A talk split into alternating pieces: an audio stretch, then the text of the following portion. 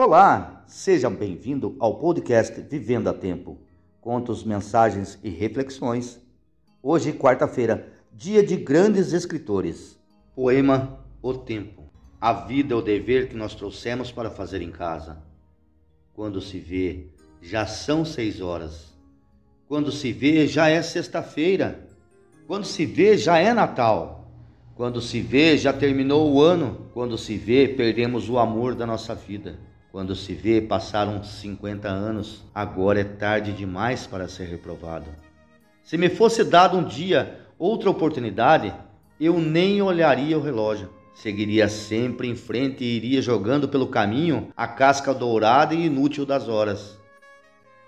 Seguraria o amor que está na minha frente e diria que eu o amo e tem mais não deixe de fazer algo de que gosta devido à falta de tempo. Não deixe de ter pessoas ao seu lado por puro medo de ser feliz. A única falta que terá será desse tempo que infelizmente nunca mais voltará. Autor Mário Quintana. Este podcast está disponível em todas as plataformas de streaming digital. Assine, compartilhe, não paga nada. Obrigado.